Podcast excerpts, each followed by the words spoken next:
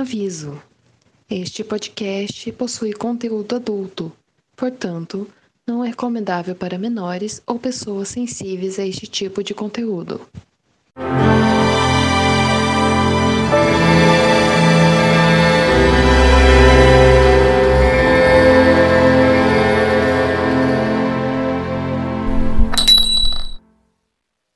Bem-vindos ao Shine Dalton, um podcast para discutir episódio a episódio da série de TV Dalton Neb.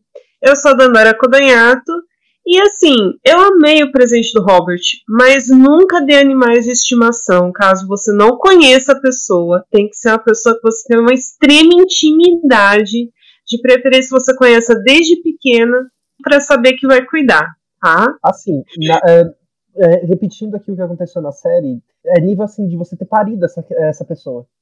Sim, sim. De preferência. E estamos aqui também com Jack.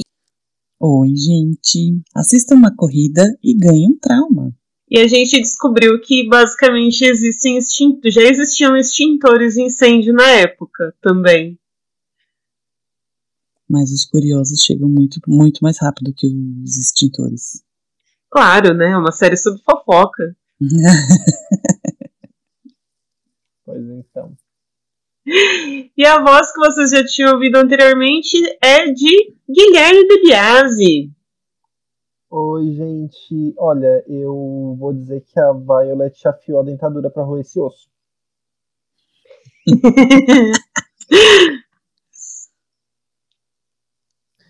é, é, sabe aquela cena da, da, preparação que a pessoa vai num baile, ela vai, se maqueia, faz toda aquela produção? Então, a, a Violet foi isso, só que ela foi, é, foi pegando a lixa e começou. Tec, foi, é. foi lixando ali, ó. Ela se preparou. Aqui se preparou e dançou a própria valsa. Ai, bom. Bom, então começamos nossa discussão para não nos atrasarmos para a hora do chá, todos nós, com os nossos relógios de bolso apostos, temos uma hora para discutir o episódio de hoje. Um panorama bem rápido: o episódio foi exibido pela primeira vez em 1 de novembro de 2015. Foi escrito, novidade, pelo Julian Fellows e dirigido pelo David Evans. E basicamente que, que vocês acharam do episódio, assim, no geral? Eu acho que até que aconteceu bastante coisa. Achei um, eu achei um episódio bem amarradinho, assim. Eu achei maravilhoso. Destaque para Petmore e Mrs. Hughes. e menção honrosa para a Dona Violet, que mostrou a que veio. A Violet sempre maravilhosa. Ela não tá hum. pra brincadeira, não. Ainda mais, ah. ainda mais com essa Fifi, né? Que acabou de chegar no rolê e tá achando que vai, né? Colocar ah. a boneca da Violet no bolso. Não. Gente, é, a Violet é aquela coisa. Eu posso fazer, botar a casa abaixo numa briga por causa do controle de um hospital. Mas quem tá debaixo da minha asa não se mexe é. com eles. Exatamente. A amiga é minha, quem fala dela sou eu, você não. É. Por falar nisso, exatamente o que, que aconteceu? Basicamente, a Isabel foi convidada para ir para ir para o casamento de um dos filhos do Lord Melton. Não qualquer e... filho, o pior filho. O que é. menos gosta do pai. É assim, assim é... tudo bem. Todos eles são o pior filho, mas esse é o pior do pior. é, esse foi o que fez o. Foi o que intoxicou lá o Thomas. Uh, o, desculpa. Esse foi o que intoxicou o Tom lá atrás. Foi o que xingou a Isabel na frente de todo mundo. Então, ele ainda é o pior. Nossa. E basicamente o Lord Melton tava andando com essa menina tiracolo aí, porque ela tava querendo acompanhar ele em tudo tal, né? E por algum motivo ela simpatizou com a Isabel a ponto de chamar ela pro casamento. E aí a Violet, que não nasceu ontem, já pegou no ar alguma coisinha, né? E É, ela foi lá visitar, Foi. foi lá xeretar. Exato. Quem procura acha, né? Foi aquele E achou, né? Achou. Foi aquele bom e velho. Nesse mundo que você tá entrando agora, eu sou doutoranda. Hum, Doutoranda não, a mulher já é pós-doc, ó. é, Já é. Já é manjada já. menção E rosa, basicamente- menção rosa. Basicamente, na verdade, o que, que ela queria? Uma babá, uma enfermeira pro pai do esposo dela. Porque ela pensou: ah, ele já tá muito velho. Quem que vai ter que cuidar dele? Eu. Então, o que, que eu vou fazer? Vou juntar ele com essa mulher aqui que tá afim dele e que é boa de enfermagem. Pronto. Aí. Hum, e a Violet descobriu que era o quê?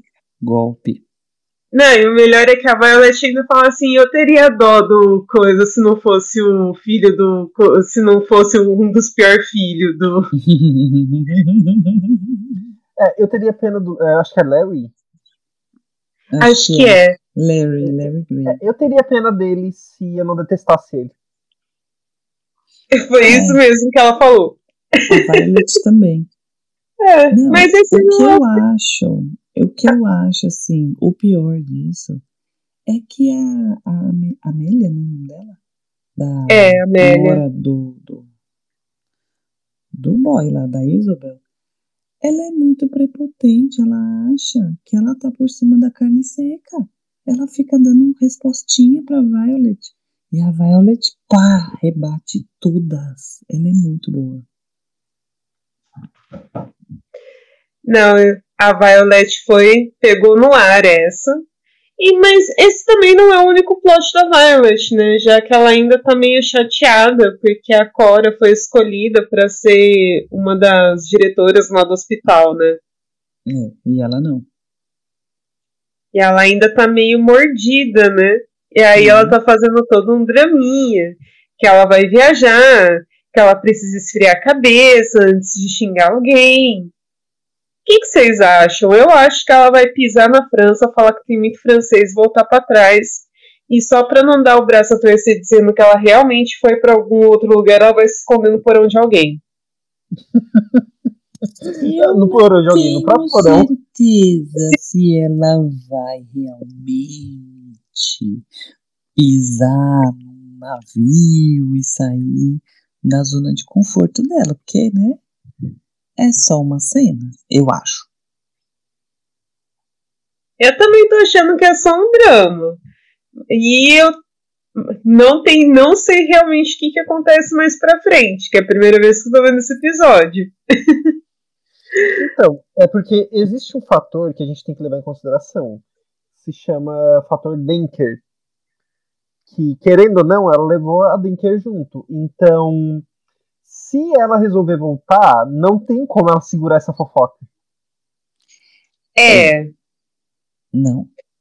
mas ela pode simplesmente largar a Denker lá e voltar.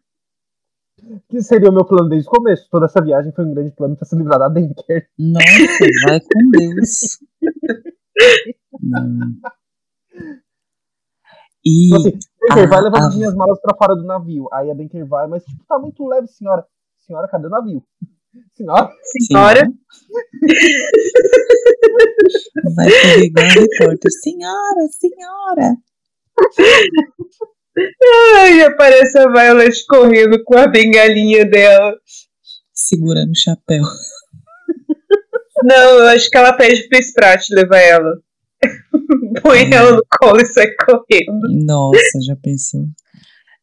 Mas a, a Violet, ela é muito inteligente, porque ela dá um tapa com luva de pelica em, em quem é, ousou entrar no caminho dela, mas pro filhinho dela, ela, ela dá o quê? Uma super surpresa, né? Pra, pra ele não ficar triste com ela, não ficar chateado. É, esperta. Ah, é. Bom, mas assim, é, não é a única coisa que tá acontecendo em Dalton, né? Tem a, a, a Violet está lá no seu pequeno drama. Mas a gente também tem o drama do jovem que quer pegar a. que quer ficar com. Nossa, que feio, falei que quer pegar. Né? Naquela época não tinha isso. Quer dizer, tinha sim, porque a boneca da. da... Ai, da Mary. Bem que ficou uma semaninha lá no hotel com o Fifi, né? Hum. É verdade. né? Mas o. Mas, Na verdade, me referia ao menino que eu não consigo lembrar o nome, mas que quer casar com a Daisy. Só que o coitado do menino não sabe ler nem escrever. Além disso, o quem estava ajudando ele era o Thomas. E assim, acho que o pessoal tá começando a pegar um pouco pesado com o Thomas também, né? Porque, coitado, assim, não que ele não merecesse, mas assim, a cada cinco minutos o Sr. Carson ficar lembrando ele de que ele tem que procurar um emprego. Ainda por cima, tipo, a hora que finalmente descobriram que o coitado do menino que ele tá tentando ajudar era analfabeto, aí vem um professor e ajuda ele, começa a ficar meio tipo, ah, ele começa a ficar sozinho, aí ele começa a ficar de escanteio. É, ele tá sem função, ele tá colhendo todos os frutos de, de tudo que ele fez ali na mesma temporada. E tá pesado, né? Ele tá começando a entender que ele precisa das pessoas. sim. Então, E o que piora também, que ele não- perde o lugar dele, é que ele sempre estava chantageando alguém. E nesse momento ele não tá chantageando ninguém. Então, assim, ele não tem nenhuma carta na manga. Ele não fez nenhum amigo, ele não tá é, se sobrepondo sobre nenhuma pessoa porque vai contar algum segredo. E aí ele tá sem função, né? Sim, o que, que você ia falar, Guilherme?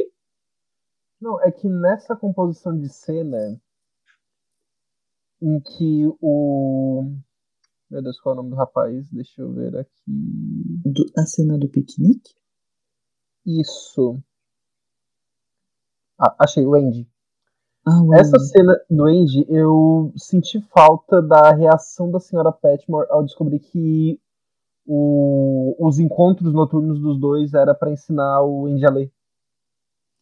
Isso eu também senti falta, porque eu também achei que isso em algum momento ia ser meio que revelado, eles iam perceber que na verdade o Andy estava indo lá para aprender a ler e escrever e que o Beryl estava tentando ajudar ele mesmo. Mas não teve, eu não sei se isso vai ter mais pra frente na série, mas eu acho que faltou também, viu? ia ser um refresco, né? Pro. Pro como é o nome dele? Que tá ensinando ali, meu Deus, eu já tô péssimo. Pro Tom Pro Thomas, Tom. É. que o ia Tom ser, ia, é o um do carro. refresco. É, ia ser um refresco pra ele, na verdade. né? Não, é duro, porque assim, ele tá plantando o que ele colheu, mas eu fico com dó. Eu não sei o que eu falo, mas eu fico com dó dele também. Eu fico com dó do menino da Ju. A colheita tá boa, né? Então, é, eu queria, ah, na verdade, a reação dela em específico, porque foi ela e o Sr. Carson que começaram com essa história do. de ficar, tipo, monitorando que, ah, que- o tempo que o Andy passa com o Thomas. É verdade. Eu tava Então- lembrando só do Sr. Carson, mas ela foi quem falou, né? Ela quem avisou o, o Sr. Carson com relação ao que tava acontecendo. Então, e aí uma pessoa tão perspicaz quanto a senhora Petmore ouve aquilo e não dá um clique. É que ela tá muito no, no, no rolê do, back- do bed and breakfast, né? Ela, não- ela, É, é, a gente sabe que na verdade o rolê dela é o, o, o pai da Daisy. que ela não é besta, né? E que, inclusive, que bonitinho, que teve uma cena que ela meio que falou que ela, ela se vê meio que como mãe da Daisy. E que ela meio que ganhou o pai também, que era o. Que na verdade não é o pai da Daisy, né? É o pai do. O sogro, é o sogro. É. Inclusive, no episódio passado tem até eles colocando uma fotinha do. Do. Nossa, eu esqueci o nome dele. Ah, Jesus. do, do marido da Daisy que morreu na guerra. É. Do marido da Não, Daisy que morreu, gente.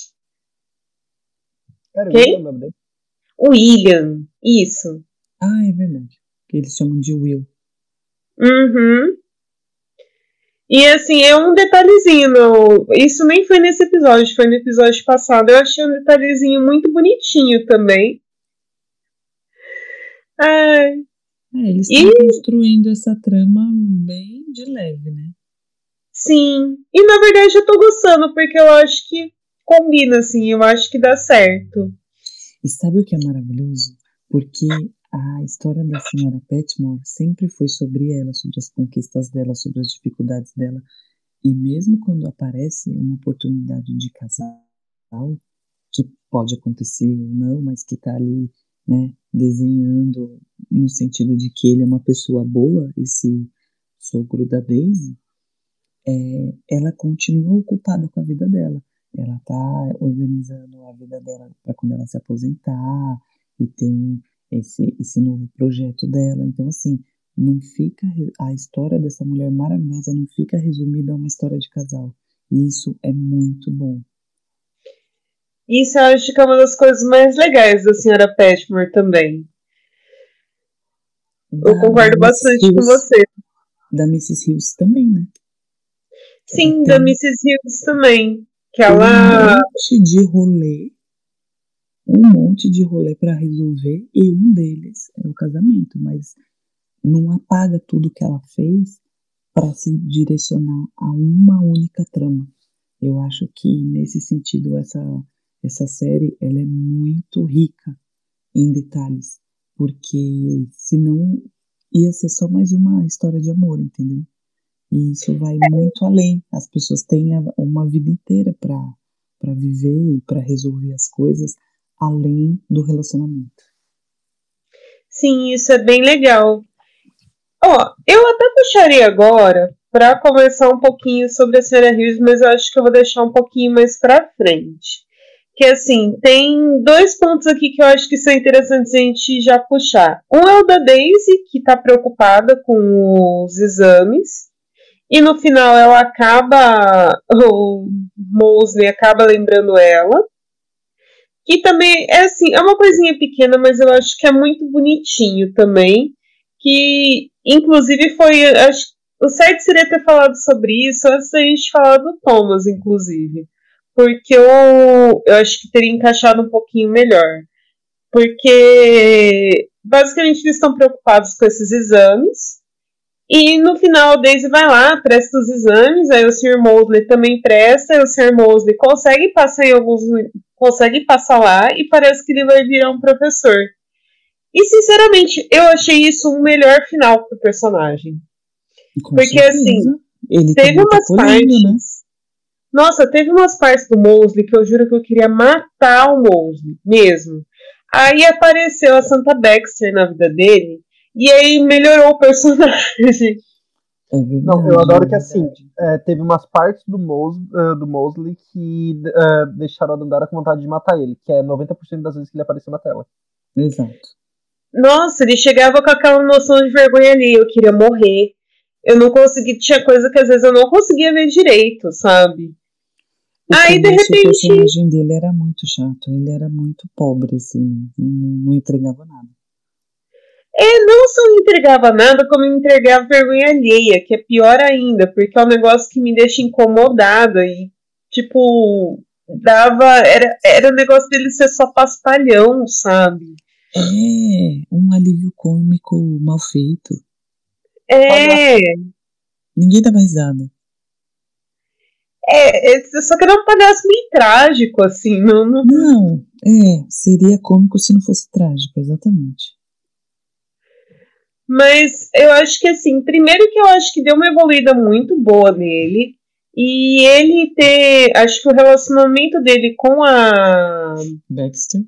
Com a Baxter melhorou muito o personagem. Melhorou muito mesmo. Ao mesmo tempo que esse final eu realmente gostei bastante. Eu achei que foi bonitinho, assim. Porque ele estava realmente muito deslocado, eu acho que ele finalmente encontrou um, um lugar para ficar, assim. Ele uhum. acabou realizando o sonho dele, né?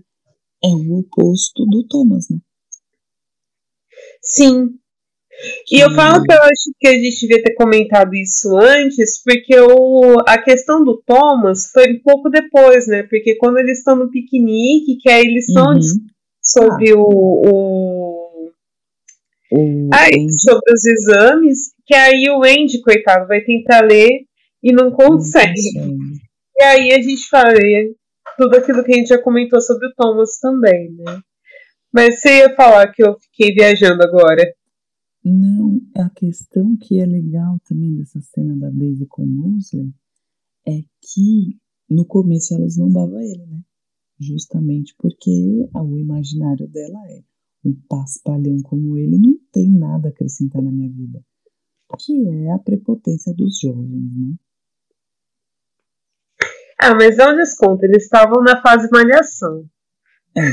Não, assim, eu acho interessante, porque vai mostrando também que ela tá amadurecendo, que ela é muito nova, né?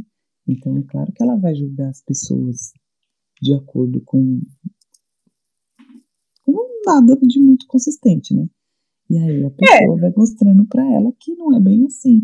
Não é porque ele é daquele jeito que ele não tem conhecimento, porque o cara é muito bom, né? O professor lá da escola falou que teve gente que passou em Oxford e Cambridge que tiveram notas muito mais baixas que ele, que ele é realmente muito bom. Ah, eu achei isso muito fofo mesmo. Ah, eu gostei. Nossa, finalmente, né? Os louros para ele. Porque Sim. Era, era o sonho dele, né? Ser professor e seguir carreira acadêmica, mas aí ele teve que trabalhar, né? Uhum. É que, na verdade, é o que acontece com muita gente, né? Vamos ser bem sinceros, né? Tem muita gente aí com muito potencial, mas que, infelizmente, existe a necessidade de trabalhar primeiro e estudar depois. É, desde, né, aquela época era ainda mais, era ainda mais recorrente isso, porque a mobilidade social era minúscula. É, pra falar a verdade, acho que mesmo hoje não é muito maior do que na época, não. Mas enfim. E já que a gente tinha comentado da senhora Petmore também, a gente pode falar um pouquinho da Bed and Breakfast.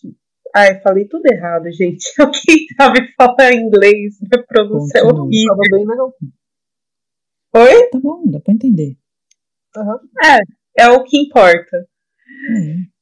E ela tá toda empolgada, né? Porque ela acabou de criar a estalagenzinha dela e ela quer transformar o café da manhã no ponto alto da estalagem, né? E ela tá todíssima empolgada com isso. Muito visionária, inclusive, né? Porque ah, eu achei muito legal. mais inteligente ela fazer um café da manhã do que, do que colocar as forças dela no jantar, que ela já vai estar cansada, porque ela né, faz jornada dupla. É, e ela falou assim que o café da manhã ela tem como deixar a Daisy fazendo, porque é tranquilo, né? E aí ela corre atrás de fazer, que ela também vai estar um pouco mais descansada, vai dar para ela lidar com o negócio dela. Eu achei isso muito legal dela, muito estratégico. Hum. Uma empreendedora de sucesso. Gente, mas assim, é, eu sou o arauto do apocalipse. e o próximo episódio promete tanto com esse rolê do hotelzinho da, da, da senhora Petmore. É. Ai, que delícia. Porque eu não sei se você. Porque, para quem não notou, quando ela e a senhora Hughes estavam saindo, tinha um homem vigiando a casa. É, fazendo anotações. Exatamente. Então, assim, gente, é aquele momento que a pessoa que já assistiu os próximos eh, capítulos fala: aguardem. Hum.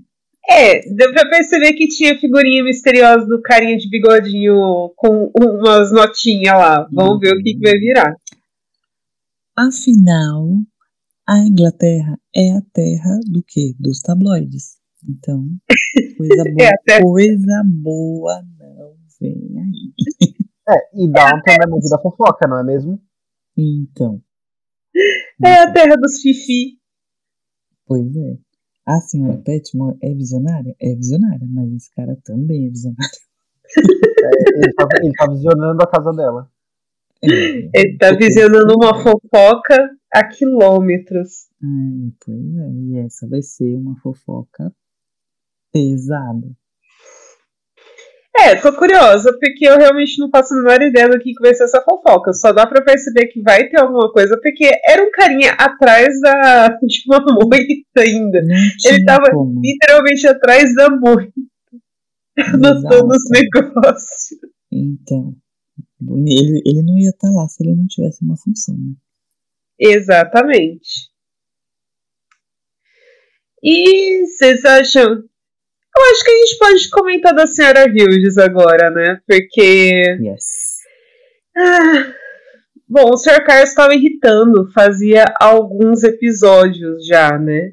Porque a batata não estava bem cozida, porque o peixe não sei o que lá, porque a senhora Petmer faz melhor não sei o que, por que, você não pega umas dicas com ela, por que, que você não faz aquilo, por que, que você não faz aquilo outro. Ele se mexer nem, nem sonho, né? Não, não.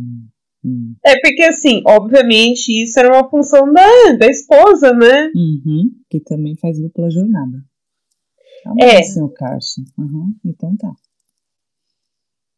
Aí a visionária ataca novamente. Mrs. Petmore. E senhora Hughes resolve traçar um plano. Na verdade, a ideia é da senhora Petmore, né? Que é como vocês falaram no episódio, as duas só não do, as duas só não dominaram o mundo porque elas não quiseram. Hum. Tinha porque uma cabeça pra lavar. ela, a Mrs. Petmore, ela é muito visionária, então ela fez o quê? Fez a empatia do Sr. Calço crescer na força do ódio e do sono e do cansaço. Como? Como? Fazendo o boneco entender quais são as habilidades que ele não tem e que a senhora Hughes também não tem para pilotar um fogão. E pilotar um fogão, assim, a multinível, né? É forno, é fogão, é descascar batata, é não sei o quê. Não, aí... o pior é que a hum. senhora Higgs, ela tem as habilidades, ela tem o conhecimento. Só que assim, ele ficava de picuinha com coisa pequena. Ah, tem muito sal. Ah, passou um pouquinho do ponto isso ah, aquilo ali não sei o quê. É, então, ele. Porque ele não é, faz a menor ideia, ele nunca pisou numa cozinha, né? Não, é porque, é, tipo, a gente já teve essa conversa em outros episódios, mas ele passou tanto tempo acostumado com a comida da senhora Petmore, que é uma cozinheira experiente, que não sai da cozinha, literalmente, tipo, a maioria dos episódios ela não tem, ela não consegue botar o pé para fora da cozinha. E aí ele quer chegar em casa e ele quer que a comida seja a mesma. Exato. E, ah, é, a cozinheira é só uma, né? Então, e tipo, os dois trabalharam o dia inteiro. E eles vão fazer, tipo, comida pra hora que chegar em casa. É óbvio que não vai sair igual da senhora Petmer. Da senhora Petmer, ela trabalha o dia inteiro na cozinha. Você prefere. Óbvio que você prefere um cozinheiro profissional. Porque uhum. o cara tá lá ouvindo, fazendo toda a jornada dele de trabalho exclusivamente para cozinhar para você. Agora, quando você tá em dupla jornada, na boa, tipo, tem dia que você simplesmente vai chegar em casa, vai ter arroz de ontem e você vai misturar com o que você achar na geladeira. Se não achar, vai misturar com lágrimas. E é, é tipo, não, e ainda assim, dessa vez eles deram mais detalhe pra, eh, pra preparação da comida. E, gente, me desculpa, mas é muita comida para duas pessoas. Vocês viram o tamanho daquela torta? É, mas é que ele tá acostumado e, e é o que ele tá esperando. Ele não tá esperando que a senhora Hughes faça isso. Então, como ela tá com a mão machucada, eles são um casal, então é a vez dele. Né? Não, mas é tipo, é tipo meio que um galetinho lá para eles. Acho que é por isso que o Sr. Carlos tá meio avantajado, assim, tá um pouquinho maior. Uhum. Um galeto inteiro, gente, é meio. Não, e batata e couve-flor e não sei o que, amados. Fim, fim de jornada, querido. Faz uma sopa e bora. É, então. Não, não tinha resto. Isso é algo até que a gente discutiu em outros episódios, mas, gente, eles podiam almoçar, jantar em Dalton e depois sair para casa. É, então. Ah, mas eu é. acho que ele queria, ele era, era um plano, tipo, para eles criarem intimidade, né? Recém-casados e tal. Só que Não, né? Ah, eu não duvido também que seja porque, tipo, mano, eles trabalharam a vida inteira naquela casa. Agora eles têm uma casa deles. Ah, acho que eles queriam, tipo, meio que fazer a comidinha deles e ficar de boa em casa. Ou pelo menos a senhora Hildes queria, né? Só que ah, para isso. É. Só que para isso, ela teve que fingir que a mão dela quebrou, graças à ideia da senhora Petmore, para fazer o Carson cozinhar para entender que dá trabalho. Não. Educando pela dor. Porque pelo amor ele não entendeu. Literalmente pela dor, né? Porque ele conseguiu se queimar umas 50 vezes naquele Bem forno. Alguém naquelas panelas que não tem parte de madeira. Nossa. Ou sabe aquela caçarola que tem aquela parte de metal e só tem aquela alcinha de madeira e a gente sempre pega no lugar errado? Sempre pega. Ou esbarra. É. Sim. É. Alguém tá com dó? Porque eu não tô. Minha empatia escorreu pelo rabo. nem dó, nem empatia. É. Mas eu acho que, assim, foi bom. Só pela Sarah Hughes. É, lógico, rainha. O, o Carlson, eu acho que ele. Agora que ele experimentou essa realidade, né, que não é tão simples, eles vão ajustar.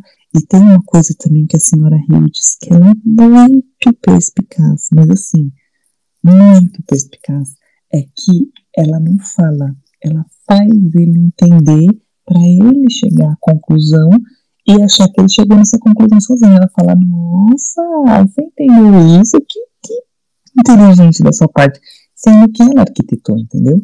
Igual quando ela, ela mancomunou com a senhora Petmore para não deixar ele chateado que ela não ia fazer o investimento que ele sugeriu, entendeu?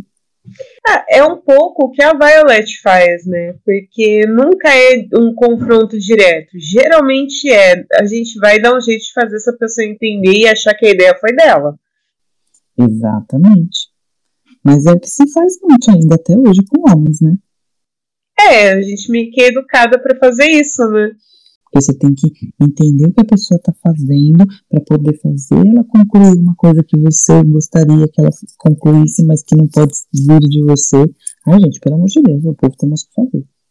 É, não, gente, diálogo é muito mais direto, mais fácil de entender também, tá? Então, só façam isso quando realmente o negócio não teve jeito. Mas, assim, eu não recomendo, eu acho muito mais fácil conversar. Mas, como nós estamos falando de 1920, é, faz sentido tem, que elas façam isso. E tem uma outra coisa também. É, a senhora Hildes e o senhor Carlson, eles casaram mais tarde. Então, eles não tiveram, pelo que eu lembro, assim, não tiveram histórias e relacionamentos anteriores. Então, essa imagem do casal, de fazer as coisas juntos, da mulher fazer as coisas para eles, eles têm que entender como que adapta essa coisa do imaginário na realidade, que é, é o que todo casal que vai morar junto passa, né? Você tem que entender como é que vocês vão se encaixar para né, esse quebra-cabeça funcionar. E que bom que né, tem essa, essa rede de apoio que é a Mrs. Petmore, para ajudar ela a entender, né, como fazer o boneco se mexer e, e, e, não ficar cobrando coisas que ela não tem capacidade de, de oferecer. Porque é isso também, né? Sim. Mais alguma coisa a acrescentar sobre o melhor plot desse, desse episódio? Confiem sempre nas suas amigas. Eu fiquei com vontade de tomar de comer aquela torta de maçã, mas. Nossa. Eu também. Mas sou da senhora Petmore dele, não, que deve estar tá queimando. Exatamente. Nossa, era tipo um galeta e ainda tinha torta de maçã, gente. Era muita comida. Eles não tinham geladeira, gente. O que, que eles iam fazer? Não, era o que eu tava dizendo, tipo, era muita comida e depois ainda tinha aquela torta enorme pra botar por cima. De onde é que tinha espaço? É. Então, Manda pra minha casa que eu termino de comer. É, mas eu acho que agora a gente finalmente pode entrar no tema central que é desse episódio, né? Nossa, Que era o. Pesado, pesado, pesado. Não, É. não, o tema principal desse episódio foi o, o, o Sr. Carson cozinhando. O resto é, é construção de universo. É, o resto É. é pra encher linguiça, é verdade, eu concordo. Ah, eu concordo porque pra mim esse é o pior cara que a Mary ficou. Nossa, que cara sem sal. Não, eu, eu Ah. tava raciocinando, porque a gente sempre discute por que, que a gente não gosta dele. E eu acho que eu cheguei a uma conclusão dessa vez, talvez. Hum. Porque, tipo assim, ele chegou e dois episódios depois, ele, tipo, um episódio e meio depois, ele já tava super apaixonado pela Mary, propondo amor eterno e, e, tipo, querendo provar o quanto ele ama ela. E todo cara que chega eh, desse jeito com a Mary, a gente detesta e ela também detesta e ela manda pastar. E aí, tipo, o único motivo de ela tá nesse negócio do ah, vamos ou não vamos, é porque eles viram que tá acabando a série e precisa juntar ela com alguém. Porque, gente, tipo, o Matthew, ele era ele era apaixonadinho? Era, mas naquela distância, dá o tempo, vai fazer. É, foi muito rápido e, tipo, é o tipo de cara que ela não gosta. Qualquer É, pessoa tem isso que também. ficar adulando a, a Mary, ela vai chutar. Ela gosta das pessoas que desafiam o ego dela. É isso. Olha o Tom. Ele, é, por que, que ela gosta dele? Porque ele fala as verdades na cara dela. Entendeu? Enquanto todo o resto fica de, de ah, em dedos com ela, sabe? Fica falando ali, alisando, adulando. Ela não gosta do que, ela, do que é fácil. Ela gosta de ser desafiada. E os caras não desafiam ela. Então ela manda todo mundo pastar. Ah, e só pra constar também, né? Essa parte do episódio também é muito chata. Eu vou falar que é por causa da bendita da corrida. Que assim, tudo bem, acontece os negócios nessa corrida, mas, gente, plot de corrida pra mim é uma das coisas mais chatas que tem. Desculpa quem gosta. Eu realmente peço muitas desculpas pra quem gosta de corrida. Eu acho muito chato. É só um monte de carrinho passando. Carrinho e pessoas que- ricas. Não precisa Exato. falar não, Dandara. É, é chato mesmo. É, tanto que assim, o que eu não me conformo do episódio 1 do Star Wars até hoje é tipo, como que eles dão tanta ênfase numa corrida? Eu não entendo, eu, tipo, quem acha emocionante corrida? Possivelmente quem tá correndo tal, etc. Mas. Ah! Então, E- gente, eu. Quando eu era criança, eu não gostava de corrida. Aí o que aconteceu? Teve uma época em específico que tava reprisando o Digimon aos sábados. E aí eles começaram a cortar porque tinha que passar corrida. E aí, tipo, cortaram a temporada na metade e nunca mais voltou. Depois disso eu passei a odiar corrida. Ai. Mas em geral, acho que a única corrida que eu realmente gostava de ver era a corrida maluca mesmo. Inclusive com os carrinhos bem parecidos com os que apareciam aí. E sim, na época eu era pequena o suficiente para amar muito a Penélope Charmosa. É, então, ai, nossa, Penélope Charmosa representa todo mundo. Menos isso. O pior é que eu ficava torcendo para cada carrinho que ia entrar e era tipo, mano, um desenho. Isso já foi planejado. Eu também. Alguém, quem não fazia isso estava assistindo o desenho errado.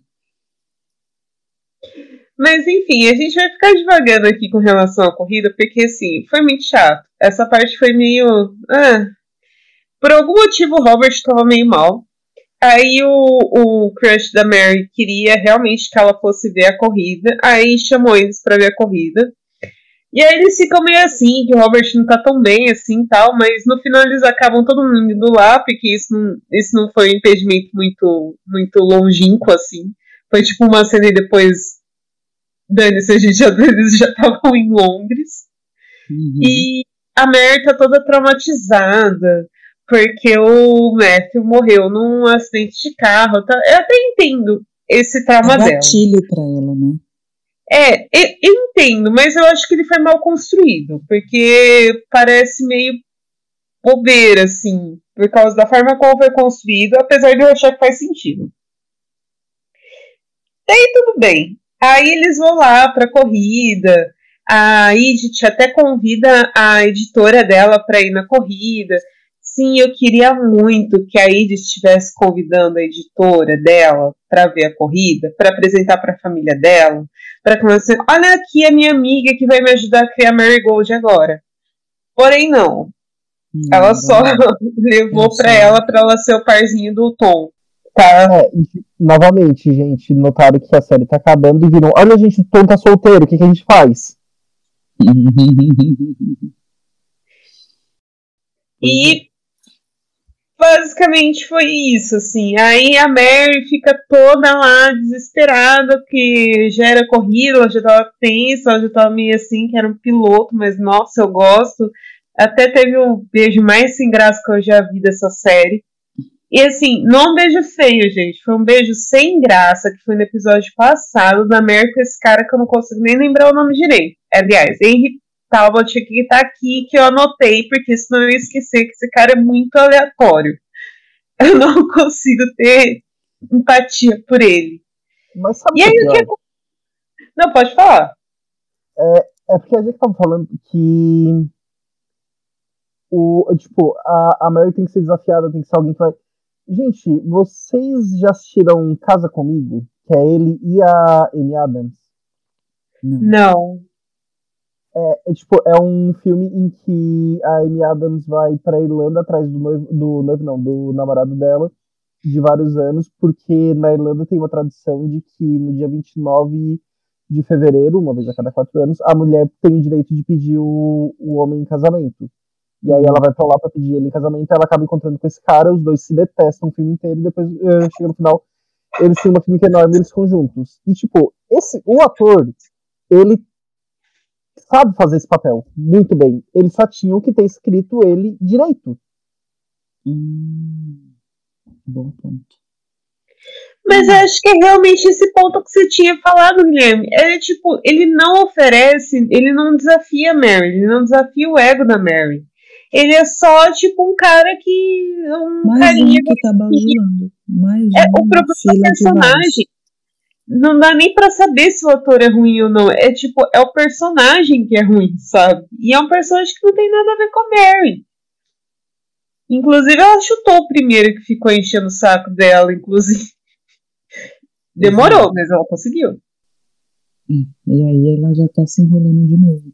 Claro que foi um péssimo timing para avisar ele naquele momento, mas tinha que avisar, porque senão o tempo vai passando e ela vai se enrolando cada vez mais. Né? Assim, no sentido de um noivado ali, as expectativas que, que as pessoas criam e ela tem que lidar sem querer. Então ela já, do jeito que ela é prática, né, já eliminou isso, porque não corresponde. E ela tá certa, se não corresponde, não tem que ficar enrolando. É, só que esse não foi exatamente isso que aconteceu, né? O que aconteceu foi tipo, bom, é, depois de horas de carrinhos passando, possivelmente deve ter sido uns 5 segundos, mas para mim pareceu uma hora. E, tipo, mostra velocímetro, aí, tipo, os carrinhos batendo 80 km por hora, em alta velocidade, e aí passando, e passando de novo, e de repente, acidente. Porque a Mary atrai, atrai e não dá para saber, né, quem é que se, quem é que se, se acidentou no primeiro momento, né? Até mesmo porque vai um monte de curioso em volta, incluindo a Ana. Aí o Bates dá aquela, tipo, não, vai atrás da Ana, porque a Ana tá grávida, eu não quero que ela tenha. Vai cheirar ali no lugar que pode explodir, fala pra mim. Não, eu, primeiro que eu não sei o que, que a Ana está correndo mesmo. Segundo, assim, eu até entendo a preocupação do Bates, mas eu tô irritada com o Bates, então agora eu tô. eu não consigo achar nada do que ele faz interessante ou legal. Não, não ou assim, eu tô irritada com ele. Ele não fez nada, né? Ele só falou, mas não era pra Ana estar tá lá, Ana, enfermeira. Não é, né? Então. É, e até entendo que ele não podia correr atrás do Ana porque ele usa uma bengala, tá? Ah, é verdade, tem essa, é verdade. Não, depois eu processei, mas é tipo. Ah, eu tô embirrada com o Bates. Eu tô embirrada com ele. Ele Isso tá não muito. se justifica, é sobre. Exato. E aí, assim, enche de curioso. Aí aparece, aí a gente parou para pesquisar para ver se existia extintor de incêndio na época. É. E já existia. E assim, foi uma mini cena com um carinha com uma bombinha igual daquelas de jogar a. Parece inseticida, sabe? Em jardim. Jogando uns esguichinhos de alguma coisa no fogo. Não, e uma galera, sendo que é motor, gasolina, né, queridos? E fogo. Vocês estão fazendo o quê? Vocês querem explodir? Não, se fosse outro tipo de série, já tinha explodido o carro. E assim, gente, gasolina, eu fiz o treinamento de gasolista recentemente, então gasolina é aquela coisa, não fica abanando, uh, não fica abanando, toca, tu abafa.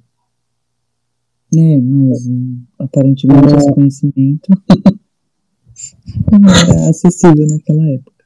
É, esse é o problema, tipo, era é, um monte de curiosos e ninguém com um conhecimento básico, porque é aquela coisa, tu joga um cobertor por cima de uma, é, de, de um incêndio de gasolina, acabou. Ah, mas foi assim, eu com minha avó uma vez, ela foi no cemitério e bem no dia de finados ela foi lá acender uma velhinha lá no cruzeiro, né? Aí, só que assim, era muita vela, era dia de finados, e o que acontece quando pega fogo em parafina, pega fogo, só que vira um fogaréu. O que, que a hum. pessoa inteligente que trabalhava no cemitério fez? Pegou um balde de água e tacou. E por sorte, não tinha ninguém perto suficiente. Nossa, porque foi um desastre, né? É, subiu tudo de uma vez só. Era que nem o dia que eu descobri que pessoas nos Estados Unidos fritavam peru e eles fritavam peru congelado. E eu não sei de onde eles tiraram que isso é uma boa ideia. Eu ainda não me conformo. Eu não sei se eu não me conformo mais se era fritar o peru. Fritava uma só, né? Não, tipo, mas era fritar o peru inteiro, cara. Isso eu fiquei muito inconformado. Isso aí pra mim foi que foi nível descobrir que alguém frita manteiga. Não frita na manteiga, empana a manteiga e frita. Pois é. mas, enfim, é tipo. Mas eu achei meio esquisito, tal, porque não tinha cinto de segurança na época. O cara tava meio que solto. Tudo é, bem que pegou fogo, ele podia estar desacordado tal, mas não deu nem pra ver o cara meio que pra fora, assim, pra poder puxar. Achei meio esquisito, mas. Então, é porque, pelo que parece, o carro virou de cabeça para baixo. É, verdade. Aí ele tava preso embaixo. É. Mas de qualquer forma, foi um acidente bem trágico. A gente pode ficar analisando cena cena de todas as coisas que aconteceram de errado. E assim, na época, vou ser bem sincera, apesar de já existir tecnologia, eu acho que ninguém pensava tipo em colocar enfermeiros nesse tipo de coisa. Eles não tinham mais ou menos a mesma noção de segurança que a gente tem hoje, né? Basta a gente lembrar que alguns dos grandes desastres que a gente teve com o público foram mais ou menos nessa época. Alguns mais para frente também, mas isso foi o que acabou forçando com que existissem regras melhores de de, de segurança, de socorro, né, de segurança. Tá colocando muito mais gente em risco, né? É, porque como são grandes eventos, você coloca muita gente em risco, ao mesmo tempo que também, tipo, tá, tem. Eu, eu, eu não gosto de corrida esportiva. Porém, é um esporte, vamos respeitar. Então, e na boa, precisa respeitar pelo menos a vida do participante, né? Então, é importante, acho que isso é, com o tempo foram se criando regras melhores para a segurança dos pilotos, né? É, porque é, é, condição de trabalho, né? Exato. Condição de segurança no trabalho, não sei como é que fala exatamente, tem um termo para isso. Mas você tem que assegurar que a pessoa, né, saia viva dali, ou então tenha é, possibilidade de ser socorrida da melhor maneira possível, né, porque ela está trabalhando. Sim. Porque assim, gente, a gente sabe que vai evoluindo, porque se eu não estou enganado, o, o último piloto a morrer em uma corrida de Fórmula 1 foi o Ayrton Senna. E co costumava ser muito comum É, tinha já morrido um cara. Tinha morrido um cara. Porque a, a corrida foi no domingo, né? Tinha morrido um cara no sábado. Na, na- no, no dia do acidente do, do, do Senna. É que não se fala muito sobre. É, é, é que não se fala muito sobre, porque, enfim, o Ayrton Senna já era bem famoso e tal. E esse cara não era tão famoso assim. Mas tinha tido um acidente mortal no sábado, e aí aconteceu outro acidente no domingo. E do que eu me lembro, eu era criança, eu tinha uns 11 anos, mas eu me lembro que por causa do acidente do Senna, mudaram várias coisas para melhorar a segurança. Aquela curva de Imola que, que, ele, que ele morreu tinha algumas questões até com a- os pneus e tal, e ali foi uma virada de chave para assegurar ainda mais a vida dos pilotos e, e- e das pessoas envolvidas nesse esporte. né? É, acho que o Schumacher mo- tava, teve uma paz de problema, não sei nem como é se ele tá vivo ou se tá morto Não, hoje por mas- causa disso. Não foi? Mas acho o que Schumacher foi outro O rolê. Schumacher, o Schumacher foi, foi na neve. É, Ah, tá, tá- gente. Confundi, ele tava aproveitando a aposentadoria de gente rica, daí tava esquiando na Suíça e foi fazer alguma coisa que ele perdeu o controle e bateu numa árvore. Não, ele, ele fez uma coisa que todo mundo sabe que não é pra fazer e quem, né, a galera faz. Que ele tava es- esquiando fora da pista. Porque nos Alpes tem o lugar preparado para esquiar, que passa a máquina, para deixar o gelo retinho, para não dar confusão. E tem a floresta, que tem um monte de árvore, que a neve é de qualquer jeito, pode ter raiz, pode ter qualquer coisa embaixo da neve. Não dá pra saber, porque é o quê? Mato. E aí ele foi esquiar fora da pista. E aí ele se acidentou. É, foi um lapso meu, gente, porque acho que como eu juntei que ele era piloto, bom, de qualquer forma foi correndo ou alguma coisa assim, a gente não sabe. Hum, Enfim, trágico também. sim. Não esquiem fora da pista. Se Não. forem não esquiem Hum, fora da pista. Nunca, jamais. Não façam isso. É, eu, na verdade, nem presto pra tentar esquiar, porque é capaz de não me espetar com o trem de espetar o gelo. Do jeito que eu sou desastrada. Esportes de inverno não é o forte dos brasileiros, né? Uma vez eu tentei jogar curling, eu escorreguei parada. Eu estava parada e perdi o equilíbrio. Então, assim, Ah, né, mas até bola, pra mim, não é exatamente um esporte pra mim, entendeu? Porque, tipo, é, a quantidade de vezes que eu já pisei em cima da bola e caí em cima dela foi traumatizante o suficiente. hum, Ai. Mas, enfim, cuidados com esportes no gelo. Divirtam-se, mas atentem-se às regras de segurança. E se forem fazer corridas de carro também, por isso tira racha, gente. Não é uma boa ideia. não. Por favor, se cuidem. E também é um saco, porque geralmente acontece de madrugada, faz um barulho desgramado e eu quero só dormir. Agora que a gente já devagou muito, muito, pode falar. É aquela coisa, se você vai praticar um esporte perigoso, que é, tem risco à vida, que seja um risco só à sua vida. É, você assume os seus próprios BOs, seus próprios riscos. Não vai Hum. colocar outras pessoas em risco também. É sobre isso, né? O problema é que se você coloca em risco, mesmo que você coloque só a sua vida em risco, se você morrer, você destrói a vida de um monte de gente e não tá aqui pra lidar com as consequências, né? Então, assim, Sim. por favor, parem. Parem. Mas, assim, agora que a gente já divagou, divagou e divagou mais um pouquinho, acho que a gente pode retornar e falar que basicamente a Mary resolveu que ela ia dar o fora no Talbot pelo telefone. O cara tava muito mal, resolveu ligar pra Mary falar o quanto ele ama ela e o quanto ela é foda, tal, etc. Ela resolveu falar: Não, não quero mais, volta É. pra casa, me esquece, vai ser feliz com outra pessoa. Só porque ela tava chateada. Justamente, justamente porque ele tava muito emocionado e aí ele queria, tipo, aproveitar a vida de todas as formas e aí já queria engatar um noivado ali, né? E aí ela pensou exatamente a mesma coisa, só que ela não quer aproveitar a vida com ele.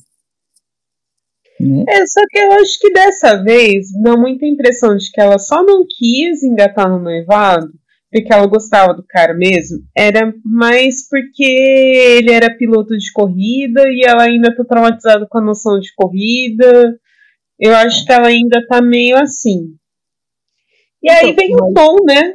Falar um pouquinho, tentar dar uma apaziguada, falar assim, não, você não devia ter feito isso agora, vê, você pensa um pouco, você tem que correr atrás da sua vida também. A vida não é só isso, tal, etc. Cara, como Crowley ganharam com a chegada do Tom, né? Sim. tiveram muita sorte, porque tipo, ele é muito sensato e ele fala umas coisas por causa da experiência de vida dele que nenhuma outra pessoa teria a ousadia de falar para os Crowley. Eu acho isso muito, muito genial. Que ninguém tem essa intimidade. Ele tem e ele usa. Isso é excelente. Quem que ia ter cara para falar isso para Mary naquele momento ainda? Além do Tom? Ninguém. Mas assim, acho que do Tom a gente até falou bastante dele em vários outros momentos, mas é, apesar dele ter calçado sapatênis, dele ter deixado boa parte da, da vida dele de esquerdo macho de lado e já virado o Faria Limer, a, ele dentro da família, ele atua como se fosse um irmão dele, um, um irmão mesmo, tanto na Mary Uhum. quanto na Bridget. E a dinâmica dele com a Mary é sempre muito legal, porque ele fala as coisas na cara, ele fala como se ele fosse a coisa mesmo, a, a, a Sibyl, né? É, é, ele se coloca como igual porque se ele colocasse como submisso, ela não ia respeitar ele do jeito que ela respeita. Sim.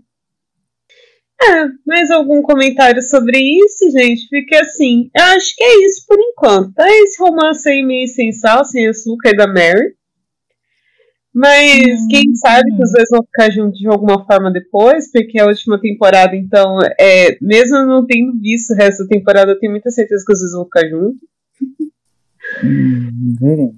A única coroinha maravilhosa desse episódio foi no final a, a mãe do Robert, resol- a Violet resolveu que ela ia viajar. Eu tenho minhas dúvidas se ela viajou realmente ou não. Eu tenho a impressão de que eles vão encontrar ela num hotel, tipo, na fronteira e falando, tipo, aqui já tem francês demais. Mas Eu quero essa cena. Ninguém ficaria surpreso. E aí eu acho que ela tá fazendo só um drama, assim. E tipo, mas ela deixou um presentinho pro Robert. E assim, gente. Era um labradorzinho muito bonitinho, meu Deus.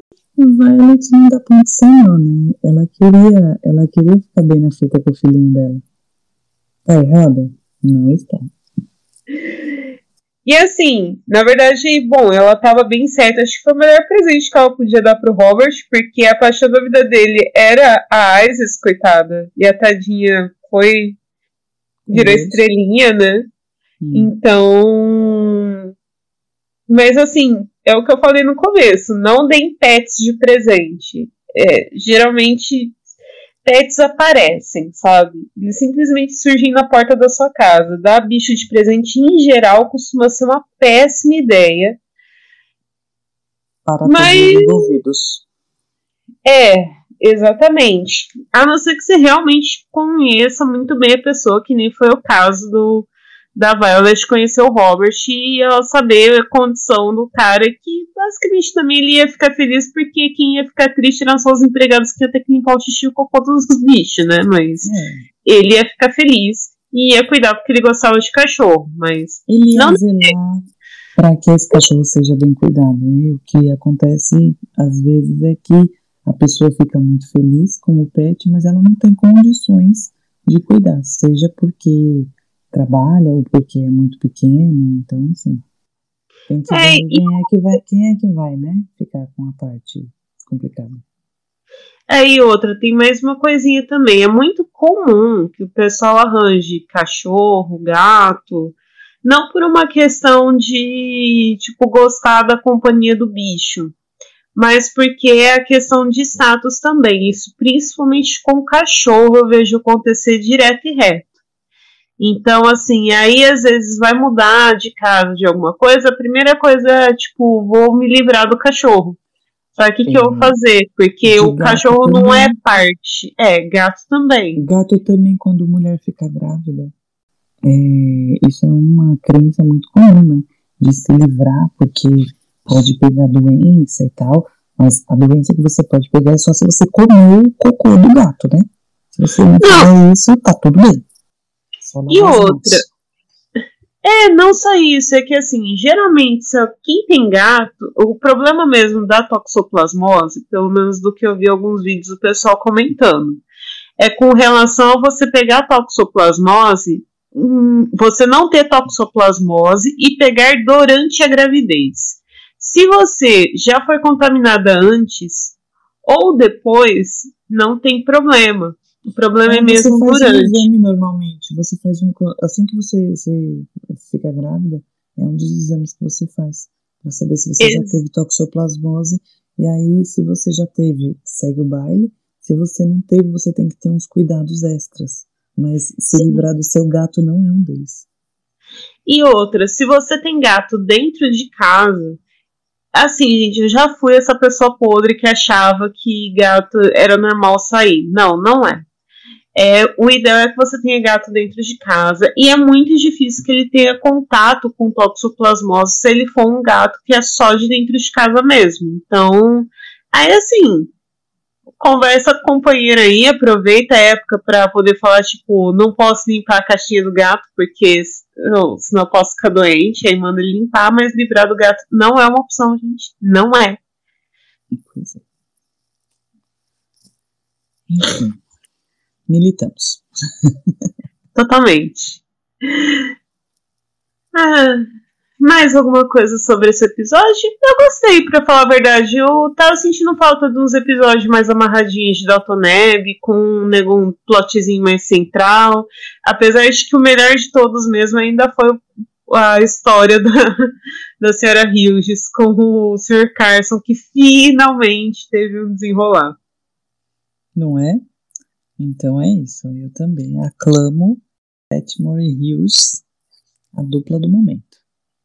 E menção honrosa para Violet, que hum, Sherlock Holmes aprenda. a Sherlock Holmes eu não sei, mas que ela é bem a, assim, a Miss Marple, né? Ah, então é isso, gente. Essa foi nossa discussão sobre o sétimo, sobre o sétimo episódio da sexta temporada de Dalton Neve. E vocês têm algum jabá? Não, eu tô tranquila. Eu participo lá do Troca Equivalente, nós falamos sobre Full Metal Alchemist e batemos palma pra, com ciclos de transmutação no chão. eu preciso assistir, ler pelo menos o Full Metal Alchemist para poder entender. Mas eu acho é, que eu sei mais ou menos. Vai pra minha listinha também. E a gente também tem os jabás de praxe da casa, que é o Estação 21 no arroba Estação 21 pode, o dossiê Snicket no arroba dossiê Snicket, o, a editora Triquetra, a gente vai aprender a falar esse nome, no arroba Triquetra underline ed, o King Verso no arroba King Verso pode. Na verdade, King Verse ah, tá certo. King Verso, eu falei errado. Eu falei certo, gente, achando que eu tinha falado errado, mas tá tudo certo. oh. E vamos encerrar a noite com, com este incidente trágico que foi, né? A, a, a, a essa corrida, né? Relembrando vários incidentes trágicos também. Ah, você também ficou muito fúnebre isso aqui, mas então de qualquer vai. forma. Enaltece mas, a dupla do momento e é isso. É, é, a gente tem que falar sobre excesso de comida sem geladeira, como pessoas faziam isso, e eu acho que era com sal para conservar. E antes que eu comece a falar muito sobre conservação de alimentos, que por algum motivo eu achei isso extremamente interessante quando eu descobri como funcionavam algumas coisas, a gente vai encerrar e aproveitar o nosso jantar. Então, boa noite. Boa noite. Boa noite. What is it? Dinner is served, Your Ladyship.